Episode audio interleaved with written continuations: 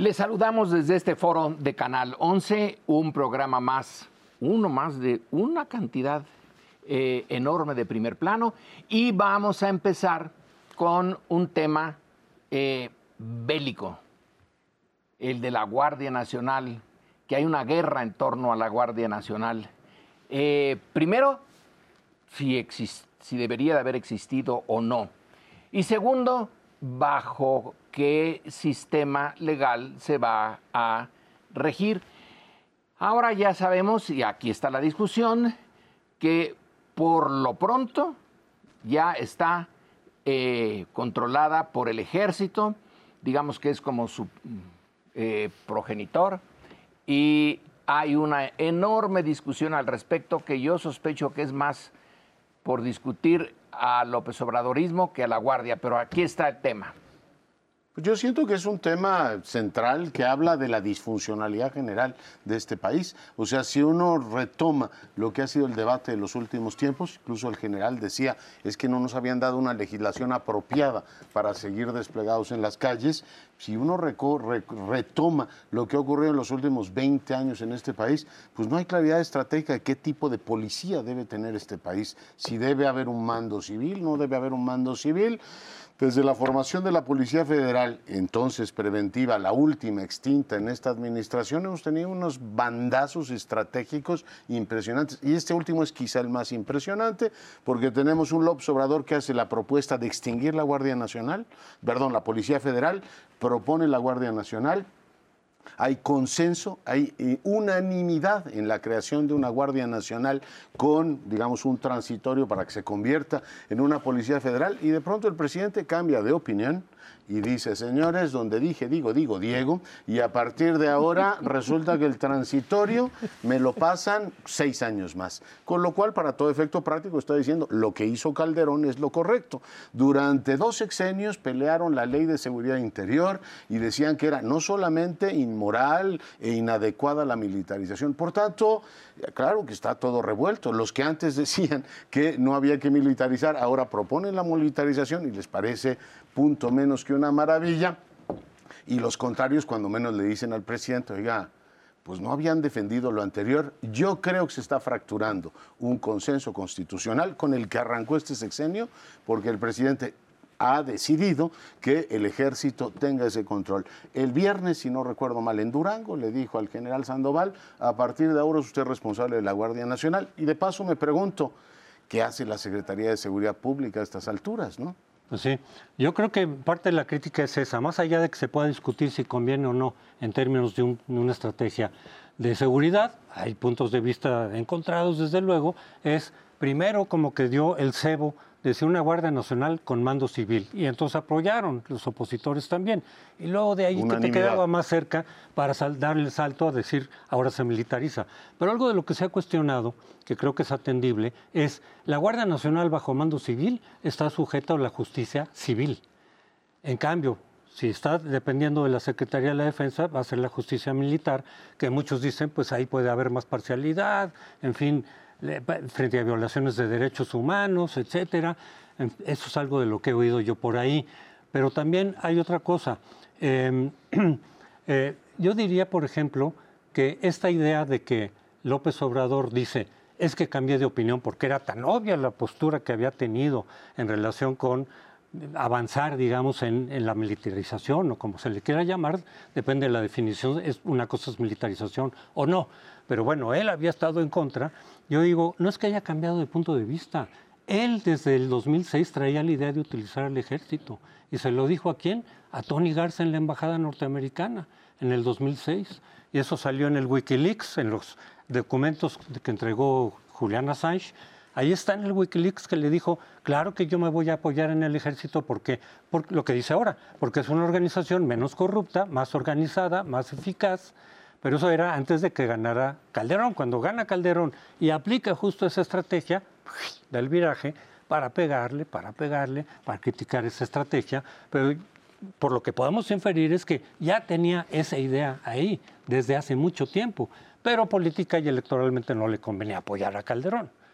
Entonces ahora llega al poder y aplica justamente más o menos estrategia, no es idéntica. No, no es. Si uno Ve, a mí me llamó la atención del decreto que aparece en el diario oficial de la Federación el viernes, que el decreto carece de considerandos. Los considerandos generalmente es donde el gobernante o la secretaría pone los, las razones en las cuales se fundamenta la ley o, la, el decreto que se va a, promulgar. Y en este sentido, probablemente sea un descuido, probablemente eh, vaya, vaya usted a saber por qué pero en mi opinión refleja el desconcierto al interior de la 4T de que se quedaron sin argumentos, sin argumentos lógicos que fundamenten, que expliquen el cambio de opinión. Porque reconocer que el cambio de opinión se debe a que se equivocaron de estrategia, que para mí es la, la explicación más lógica, sería un despropósito, sería aceptar que todo lo que han hecho en términos de programas sociales orientados a erosionar la base social del crimen organizado, los abrazos no balazos, los, eh, el trato tan cuidadoso a los señores de la droga, pues fue un error y eso pues difícilmente lo van a aceptar. Entonces prefieren asumir, lanzar, resumir en una sola frase cambié de opinión, la ausencia de, una, de un razonamiento convincente, lógico, que nos explique por qué cambió de opinión. Y no es algo menor, porque además de lo que tú dices, eh, José Antonio, el, que ya esté dentro del, ejército tiene ramificaciones. Ayer eh, comentaba en una, en una reunión social, o comentaba eh, Em, Emilio Rabasa, que, este, que con, el, con la nueva situación, pues tienen que pedir permiso al Senado para enviar guardias nacionales eh, a, Qatar. a Qatar, porque no pueden enviarlos fuera del país sin autorización de la Guardia Nacional. Es decir, no es algo menor, pero en fin, el hecho es que ya eh, tomaron la decisión, lo cual no quiere decir que sea definitiva, porque ahora va a la Suprema Corte, la acción de inconstitucionalidad, y ya veremos en qué termina este enredo. En todo caso, en estos momentos, eh, pues a mí ya no me queda claro cuál es la estrategia de combate al crimen organizado que tiene este gobierno. Pues a mí más o menos me queda clara. Son dos caminos. Por un lado está el eh, tema social, que tarda muchos años en madurar, más allá de un sexenio. Así que eh, en el largo plazo, creo yo que el ataque a la desigualdad social en México, que tiene cinco siglos por lo menos, es algo que debía de haberse hecho antes, se hace ahora, empieza y va a tardar. El otro punto es lo inmediato. Hay una lucha en donde hay varios ejércitos pequeños, pero muy bien organizados, con recursos, que son los ejércitos del narco, y que se requiere enfrentarlos. La policía, decías eh, tú, Leonardo, eh, el tema de la policía es un tema que se dejó desde que el nuevo régimen de la revolución se inició. No hubo ningún intento de crear una policía profesional. Se usó desde entonces mm. a los generales de la revolución como jefes policíacos y a su mando eh, inmediato también venían del ejército de la revolución, pero no se creó ninguna policía, mm. nadie la creó. Yo tengo la impresión de que se les usó políticamente eh, y lo demás importaba bastante poco porque había poco crimen. Pero ahora que surge el crimen organizado en grande, se echa de menos los años que se perdieron. Sí. Y se, se perdió este sexenio para todo efecto práctico, porque en la formulación principal tú dices, a ver, el presidente propone, se disuelve la federal y vamos a crear un nuevo cuerpo, Guardia Nacional, yo digo, bendito sea Dios, menos mal que después de muchos años se pusieron de acuerdo por unanimidad en un planteamiento. Vamos a tener una Guardia Nacional que incube el ejército, después hay un mando civil. De pronto el presidente cambia el juego y nos pone en una situación que es terrible por tres razones. Uno, nos ponen transitorios, o sea, es muy bueno, pero no puede ir a la Constitución, por tanto nos vamos a golpe de transitorio. Dos, va en contra de todas las convenciones, si tienes a la ONU, a la Interamericana diciendo, Diga usted misa, señor presidente, usted es muy poderoso y puede doblar a Moreno y a la Suprema Corte, pero los las convenciones internacionales no pueden ir contra ellas. El propio Encinas lo reconocía. El último informe de la Comisión de estos de, desaparición forzosa le decía, México no puede seguir por la ruta de la militarización y para todo efecto práctico lo que tenemos es una solución provisional en la cual tú dices, bueno, seis años más que el ejército se encargue de esto. Yo creo que, bueno, pues lo decidan finalmente, si ese es el camino, que lo pacten constitucionalmente y ya quede. El país debe avanzar por esta línea, porque llevamos años sin que se edifique una institución en la cual la gente pueda efectivamente confiar. Solo un dato, el año pasado 11 millones de familias fueron humilladas o este, violentadas por el crimen. Entonces tú dices, bueno, sí estamos ante un problema de magnitud colosal. No, el problema es de, tal complejidad que no es fácil encontrar una solución así sencilla. Dicen los expertos, por ejemplo, que la variable de la igualdad social es una de las variables. Hay otras que de todas maneras, porque dicen, por ejemplo, mucha gente que tiene un nivel de vida pues aceptable, de todas maneras le entra por el nivel de ganancias que hay ahí, por la cantidad de dinero.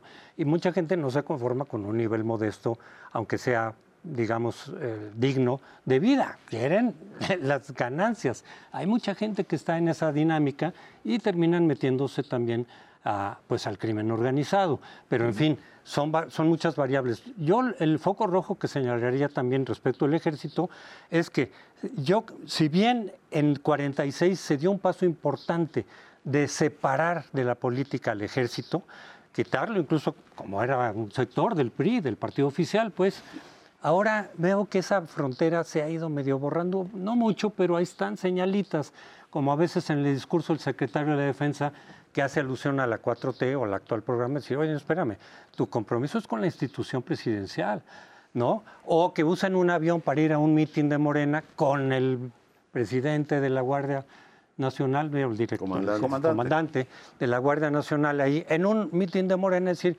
espérense, sepárenle bien entre partido y ejército, porque eso es lo que nos ha dado estabilidad, creo yo, durante 100 años, o una de las razones. Una, tienes razón en la lectura histórica que haces, muy precisa, Lorenzo, pero eso empieza a cambiar con Miguel de la Madrid cuando se dan cuenta que el crimen organizado crece y aparece el primer Programa Nacional de Seguridad Pública, en donde ahí empiezan a decir, bueno, ¿qué tipo de policía vamos a necesitar? Ya van como cinco eh, planes nacionales de seguridad pública, eh, que el que viene sustituye al anterior y las policías van cambiando de nombre, de la Judicial Federal, pasamos a la Agencia Federal de Investigaciones, la Policía Federal Preventiva, la Policía Federal.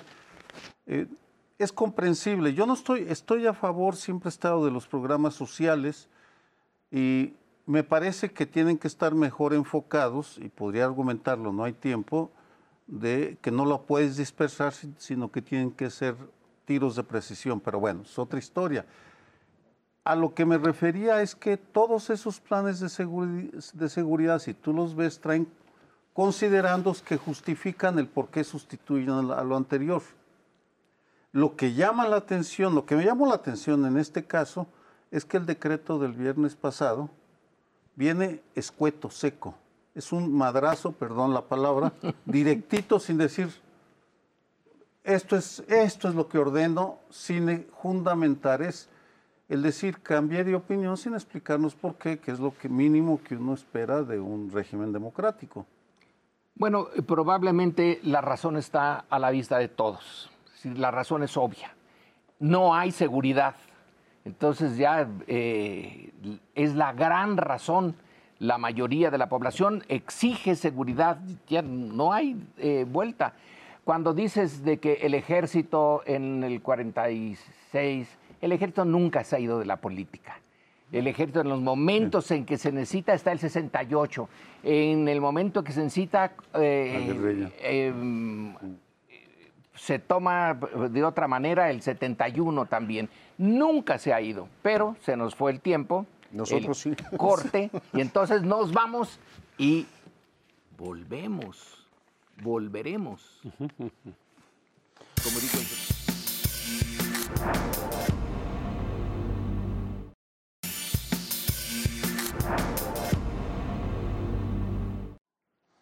Y otro de los temas que se han discutido en esta semana es que la coalición entre PRI y PAN-PRD, que en principio han declarado que van juntos, que van a buscar una candidatura común, se pone en riesgo. ¿Por qué? Porque Alejandro Moreno, el presidente del PRI, pues avala una iniciativa que surgió a su vez de una diputada del propio PRI que permitiría que se prolongue cuatro años más la presencia del ejército en las calles, porque de acuerdo a la Constitución, cuando se crea la Guardia Nacional, etcétera, se le da el marco legal a la participación del ejército, se puso como límite de tiempo hasta el marzo del 24, me parece que es marzo.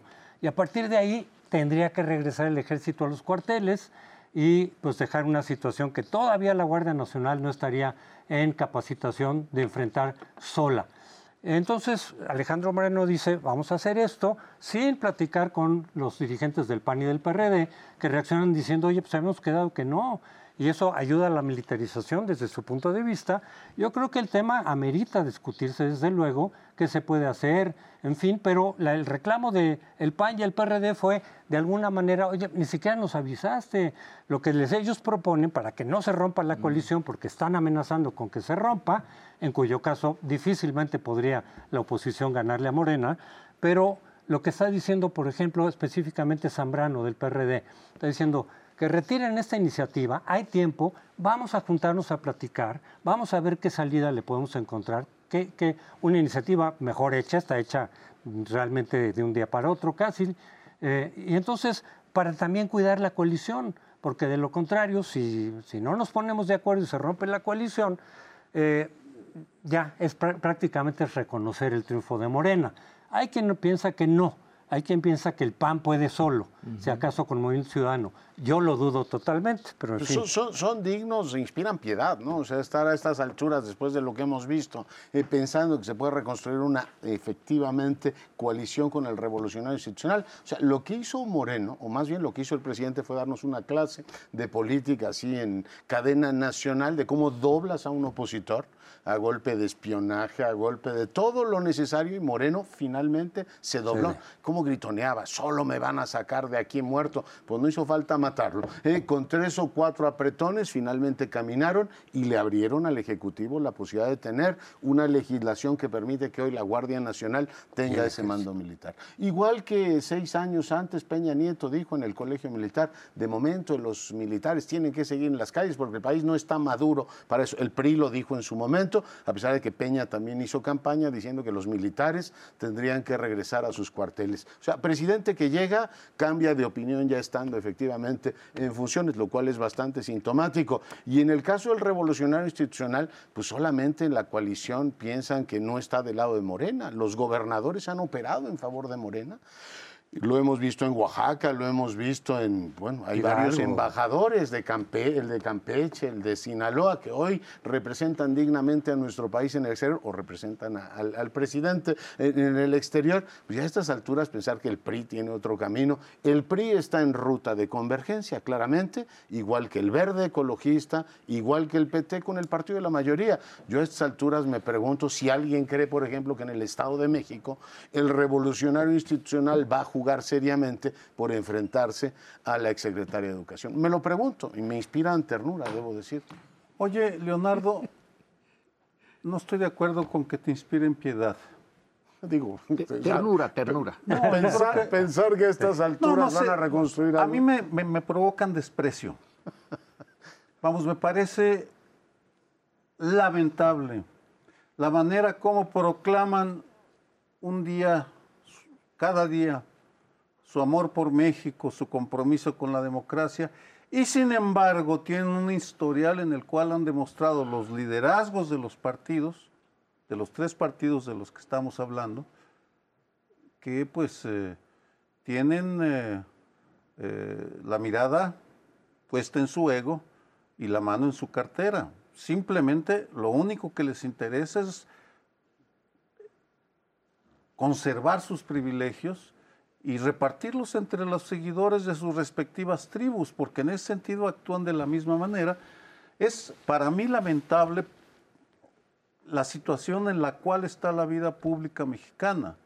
Eh, demostrado en un caso extremo por estos partidos, aunque pues lamentablemente el partido mayoritario, eh, buena parte de su eh, membresía está ahí más por intereses que por compromiso o por principios. Dicho esto, sí debo decir que hay políticos en todos los partidos que hay que reconocerles su, su, lealtad a principios. Y en ese sentido menciono el caso de Ayotzinapa y el PRD. Porque se nos olvida o se le olvida a Zambrano que eh, José Luis Abarca, el alcalde que al parecer el que dio la orden de asesinar a los estudiantes, el A1, el A1. Era del PRD. Y en ese sentido, también se olvida que eh, Pablo Gómez, que actualmente en Morena, en la unidad de inteligencia financiera, fue a entrevistar a, Barca, fue a Yotzinapa y produjo un informe espléndido sobre la responsabilidad histórica del PRD. Esa es la manera como tienen que demostrar eh, su amor por México asumiendo la responsabilidad de sus actos. ¿Qué es lo que no hace Alejandro Moreno? Es un, es un personaje patético, ridículo, que sin embargo tiene, tuvo en sus manos y lo ejerció el derecho de cambiar la historia nacional. Bueno, no me queda más que señalar que no sorprende, a nadie debió de haberlo sorprendido esto que pasó con eh, Alito. Eh, realmente el PAN, conociendo al PRI desde 1939, se puede asombrar eh, de que cambie de un día para otro de esta manera? No, yo creo que sabían con quién se metían. Lo hicieron eh, conscientes. Bueno, le salió eh, un poco más temprano que tarde lo del cambio de posición pero no es eh, de extrañar, ya tenían toda una, un historial de qué es el, eh, el PRI y sin embargo lo compraron. Bueno, pues entonces ahora sigue, como se dice, con su pan se lo coman, porque tenían todo para, eh, en función de principios, no aceptar la alianza con el PRI podrían decir, pero es que Morena es peor. No lo creo. Eh, aún desde la óptica panista hay más congruencia en Morena que en el PRI. Y sin embargo se fueron con el PRI con tal de irse eh, en la oposición, eh, por, no por razones ideológicas ni de principios, sino porque los han desplazado. Y entonces, y siguieron la, el consejo, pues sí, de Claudia X González y de algunos intelectuales de que los tres juntos sí podían. Si están separados, no. Ahora que los juntos eh, son eh, el agua y el aceite, pues... El PAN le apostó al pragmatismo del PRI, es decir, si al PRI le conviene eh, tratar de buscar el gobierno, no lo puede hacer solo, el PAN tampoco, vayamos juntos, algo ganamos todos, lo mismo eventualmente con convergencia, pero ganó el pragmatismo del propio Alejandro Moreno, primero en, cuestión particular, busco impunidad, ¿no? Y también, por cierto, Moreira, aunque Moreira no ha sido atacado ni denunciado, pero igual y se está protegiendo, eh, porque él es el que está apoyando también esta idea y demás. Pero yo quisiera destacar precisamente con esa cuestión de que yo te doy este, este favor y tú me das impunidad, se vuelve a confirmar el uso político de la ley, con el cual desde luego es una cuestión pragmática de la que sale ganando el gobierno en turno, que, usaba así también, digo, eso es lo que se le critica en parte a los gobiernos anteriores, que políticamente usaban la ley, con lo cual no combates en serio ni de manera amplia la corrupción y por lo tanto el problema de corrupción que yo coincido con López Obrador, es uno de los principales problemas del país, mm. no se va a salir de eso. Si tú usas selectiva y políticamente la ley, nos vamos a quedar dando vueltas en eso. Hay que agradecer a López Obrador que lo hizo en público, ¿no? O sea, a diferencia de gobiernos anteriores, aquí todos nos enteramos cómo presionó a Rincono y tiró a la lona a Lito. Y además dijo, a ver, que vuelva al carro. El único momento en el cual el PRI discrepó del presidente es en el tema eléctrico y dijo, nos vamos a ir a una confrontación que en lo electoral, en lo, este, ¿cómo se llama?, militar y en el tema, este, en el otro que queda pendiente, no vamos a avanzar. Pues en el eléctrico se le salió del huacal, pero lo regresaron, le Alito, tú perteneces a esta, digamos, a esta línea y regresó. Yo digo que tampoco se puede pedir muchos principios en una política que está basada en los cambios. O sea, si tú defiendes la militarización un día y mañana defiendes exactamente lo contrario y te quedas tan pancho, lo mismo da las siglas en las que estés. Finalmente va a decir, ¿para dónde se mueve la corriente? Que yo estoy con la mayoría. Eso ha hecho el revolucionario institucional y eso es lo que está haciendo Morena ahora. O sea, puedes cambiar de política migratoria 180 grados y se le aplaude al presidente. Puedes cambiar tus tesis centrales en seguridad y se le aplaude al presidente. Cuando la política es así de pragmática, pues los priistas dicen, pues estamos como peces en el agua, ese es nuestro mundo. Desafortunadamente así es, estamos en manos de una bola de oportunistas que no luchan por principios, sino por sus intereses. Y en ese sentido, queda un enigma que ya comentaremos seguramente en algún momento de los próximos meses.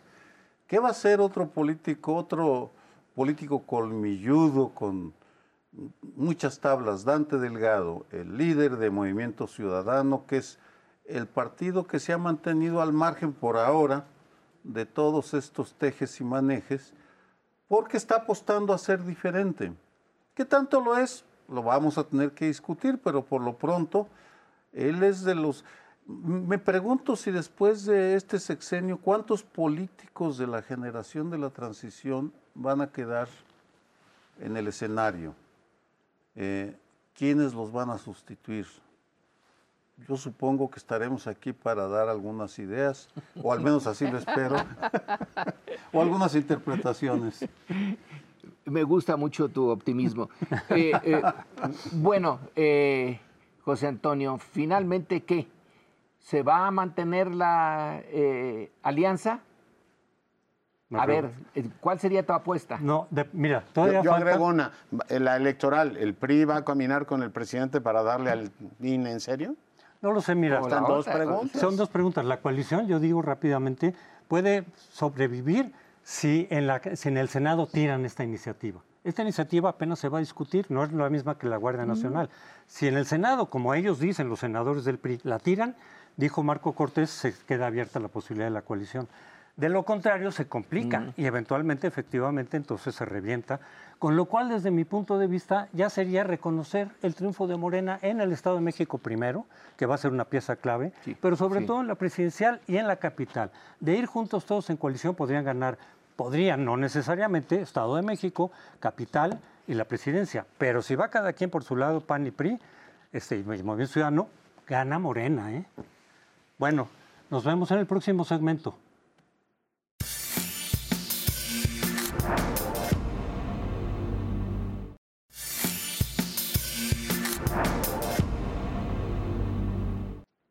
Y, en este debate sobre si el mando de la Guardia Nacional debía o no estar en manos del secretario de la Defensa, Morena tuvo una fractura importante. El coordinador de la mayoría en el Senado de la República, Ricardo Monreal, quien había dicho que era el arma secreta del presidente para ser su candidato, decidió abstenerse, con lo cual generó pues una polémica importante a la cual el presidente reaccionó duramente. Digo que no estaba de acuerdo porque legitimaba la politiquería y todo aquello que considera en este caso inapropiado en este debate. Aprovechó también para llamar que estaba cansado, para decir que estaba cansado del cretinismo, dice, de los que en este caso se oponen a su postura. Y bueno, todo esto le tocó al arma secreta llamada Ricardo Monreal. El día de hoy, pues todos los periodistas le preguntan, oiga, después de todo lo que dijo el presidente de usted, ¿usted sigue creyendo que es el arma secreta o parece algún batallón del ejército ruso en Ucrania que prometía que en cuatro o cinco meses iban a conquistar un país y hoy parece que el asunto eh, cambia. En cualquier caso, se altera efectivamente el juego de las corcholatas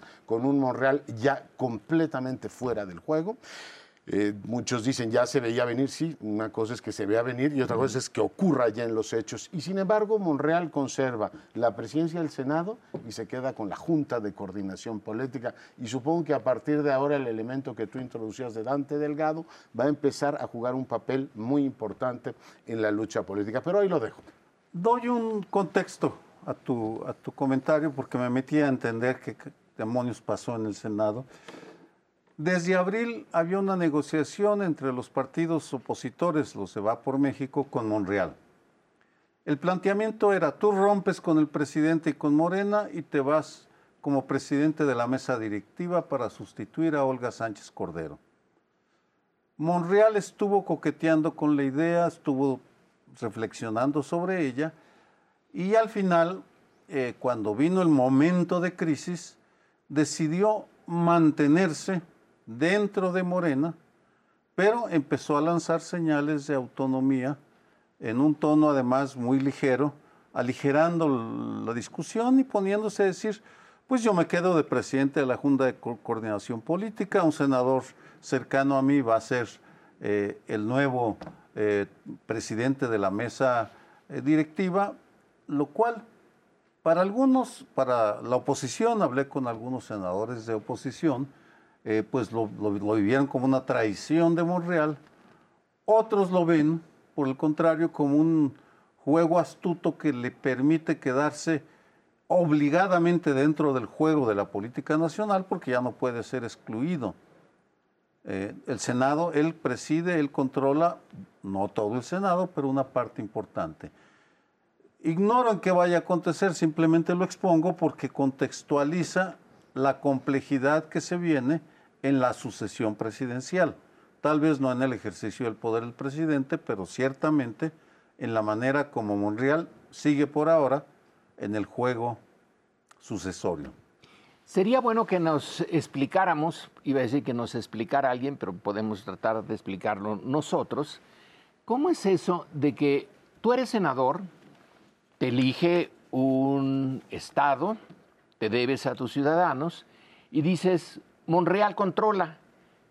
¿En qué se, eh, es decir, los senadores no sirven como eh, entes políticos pensantes, independientes, con sus propias visiones de eh, el presente y del futuro, o están dispuestos a que a ver lo que diga el eh, senador Monreal o cualquier otro que, que sea el líder.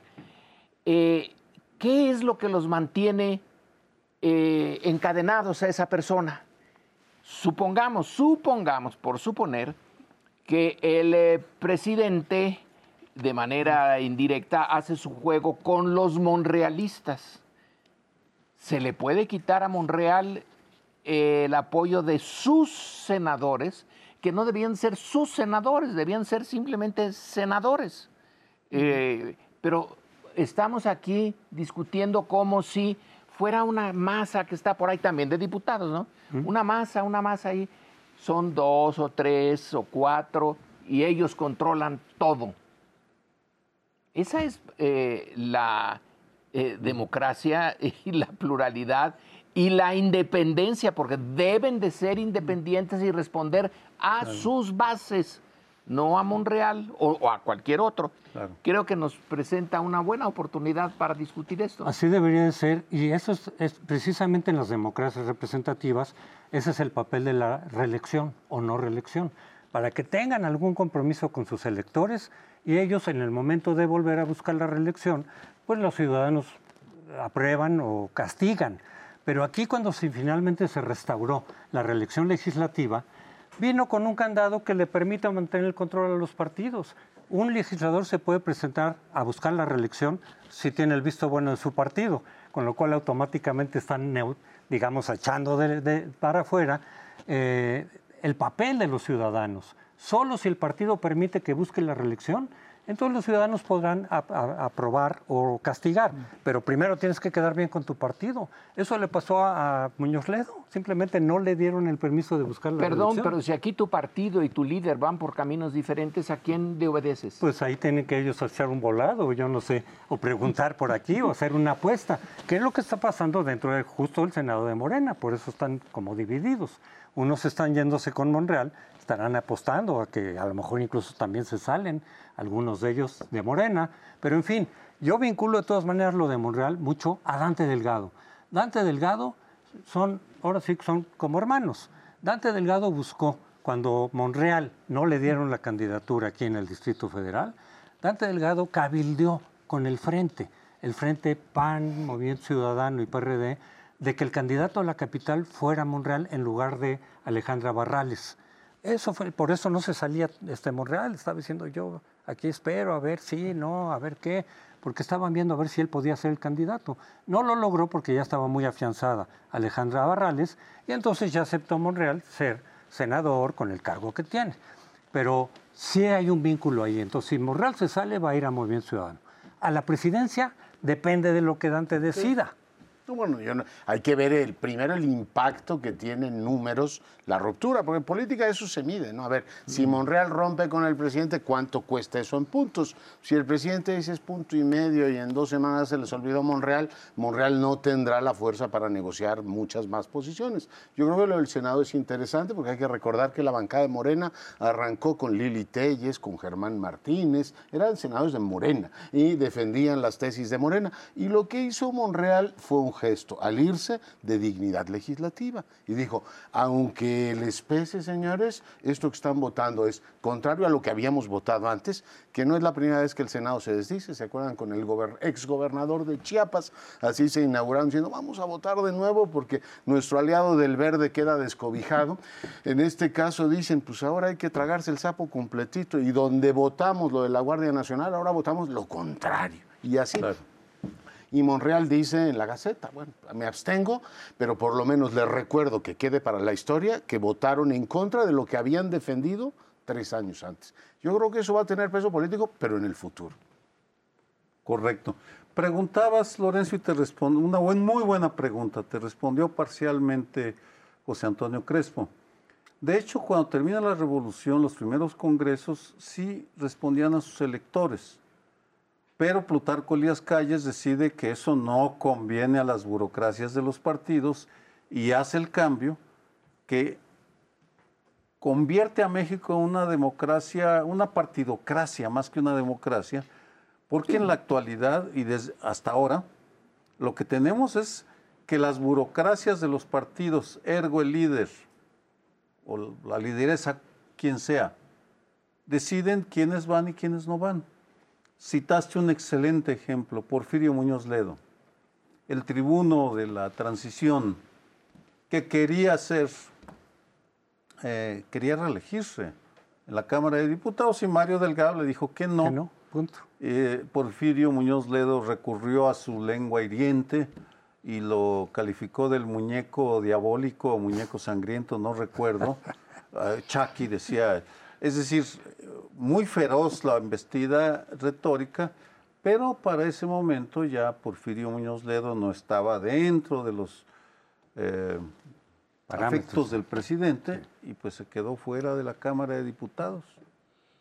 Sería lo ideal que si alguien es diputado o senador tuviera casi como requisito la posibilidad de tener un trabajo fuera para sentirse realmente libre. Si yo soy senador por seis años, pero luego yo soy abogado, soy mm. ingeniero y puedo volver a de donde vine.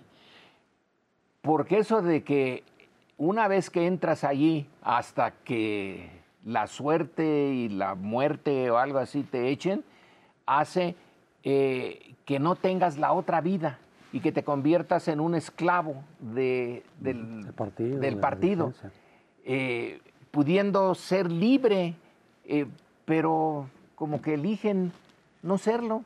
Hay muchos casos en los que sí, muchos de los que fueron diputados tres años o senadores, sobre todo cuando no había reelección, con mayor, y se regresaban a lo que estaban.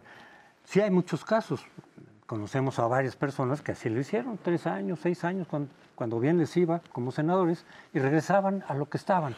Pero hay muchos de los que son profesionales y entonces pasan, cuando no había reelección, pero de todas maneras había que quedar bien arriba con el partido, porque entonces era de diputado a senador, de senador a diputado local, de diputado. Una carrera parlamentaria como sí hay en muchas democracias. Muchos legisladores de Japón, de Inglaterra, de Estados Unidos, toda su vida son, pero ahí sí, apoyándose en la reelección si su electorado con, los con el modelo que hoy tenemos de presidente mayoritario, el, eh, legislativo ha tenido un papel pues más bien discreto, por no decir otra cosa, ¿no? Recordar, por ejemplo, a Mario Delgado le tocó tragarse el sapo completo cuando el presidente le dijo, nada de cinco fideicomisos y me dan el chupón, me los quitan absolutamente todos. Y la bancada mayoritaria, a pesar de que había convenido otra cosa, los representantes de la nación dijeron, tiene razón el presidente, vamos a hacerlo completito. Por tanto, mucha autonomía no han tenido, muy difícil pensar en otro, digamos, contexto esto. Pero bueno, tenemos que ir a una breve pausa, volvemos.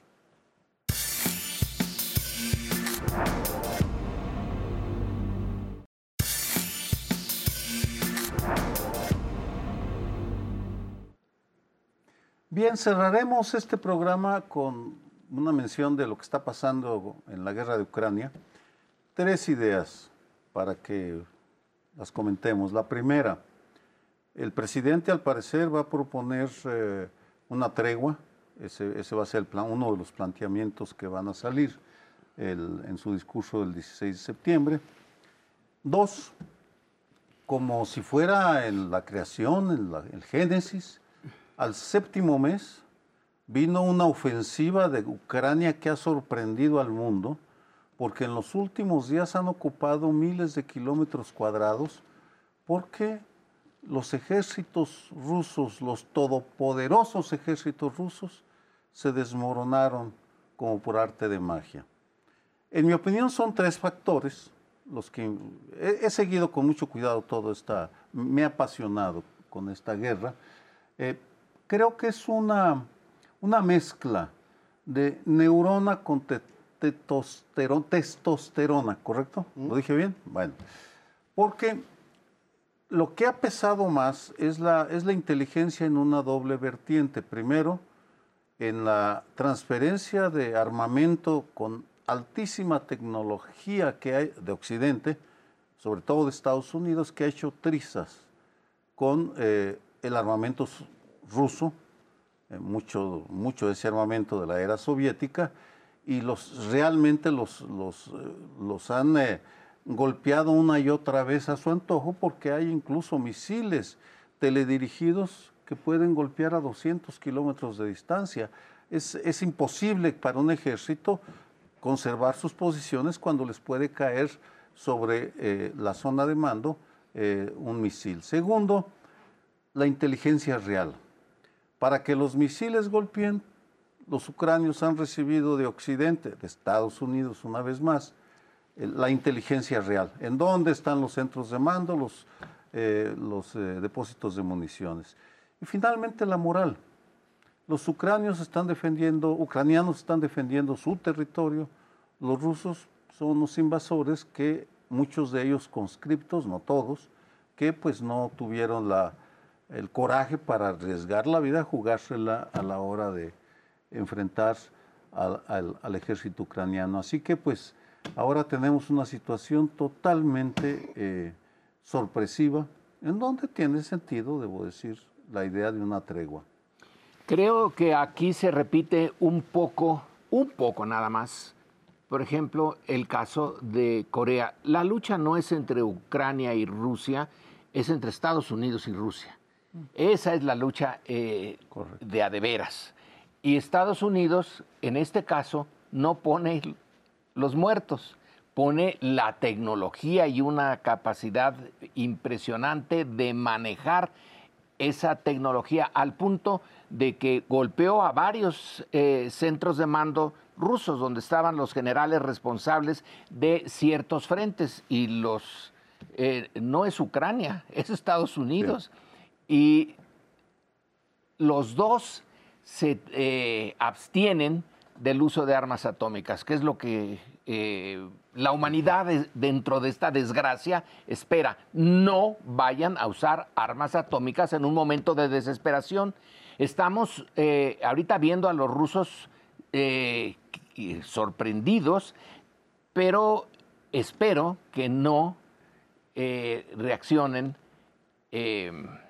con la testosterona que tú dices, sino que tengan a bien aceptar, como aceptaron los norteamericanos la derrota en Vietnam, como la aceptaron en Afganistán, eh, eh, son potencias que tienen la posibilidad de ser derrotadas por esta vía no atómica. Esperemos que se quede allí. Lo que pasa es que las implicaciones son terribles para Putin. O sea, perder la guerra es perder el poder y perderlo todo.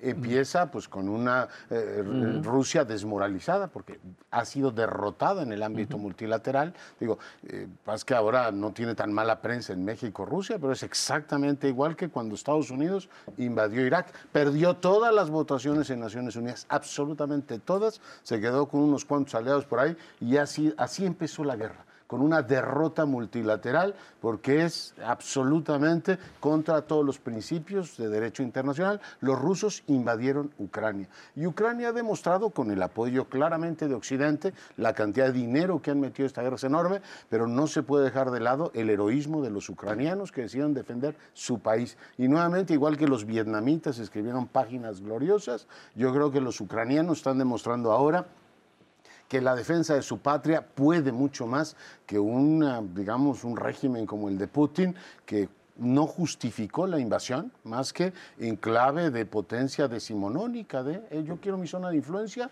y yo quiero que estos países que son independientes estén sujetos a tal efectivamente eh, lógica que yo creo que es inadmisible. Lo del presidente y la tregua. A mí me resulta decepcionante, debo decir, que de la fraternidad universal que propuso hace exactamente un año a la tregua no hayamos tenido ninguna madurez en el discurso de política exterior de México. O sea, yo no descalifico la idea de una tregua, que ahora venga y que diga, a ver, vamos a pedir ahora cinco años una tregua. Yo creo que el presidente debería decir con todas las letras, tenemos que decirle a los rusos que se retiren de Ucrania. Esa es la base principal. Igual que en su momento Fox se atrevió, con todas sus complicaciones, a decir que los americanos habían invadido Irak. Irak y que se salgan y que a partir de ahí se construya una tregua, me parece lo razonable. Pero insisto, para mí es una pena que quede como en ocurrencias y que no haya madurado de la idea. Recuerdan el discurso en el Consejo de Seguridad de la Fraternidad Universal ahora y que todo quede así como pues, en discursos, declaraciones